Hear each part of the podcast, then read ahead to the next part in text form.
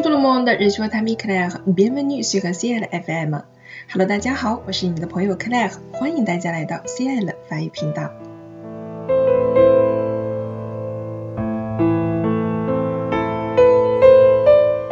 今天呢，要带给大家的仍然是我们非常熟悉的法国著名诗人兰波的一首诗。呃，那么他的诗呢，已经多次在我们的朗读者当中亮相了，相信大家对这位诗人啊，已经是非常的了解了。那么在这里呢，就不再赘述了。今天我们要欣赏的这首诗歌呢，名字叫做《Fairy》，其词源呢是来自于古法语 “fairy” 的用法，表示仙女。所以呢，你在查字典的时候可能会查不到。现代法语当中呢，我们会用 “la fée” 来表示仙女，形容词呢是 “féerique”，比如说 “un paysage féerique”，一片美景。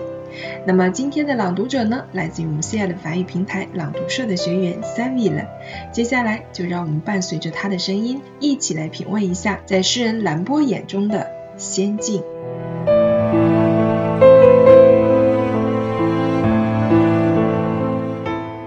Fairy，humble Hambourg Bourrelaine se conjurèrent les œuvres ornementales dans les ombres vierges et les clartés impassibles dans le silence astral.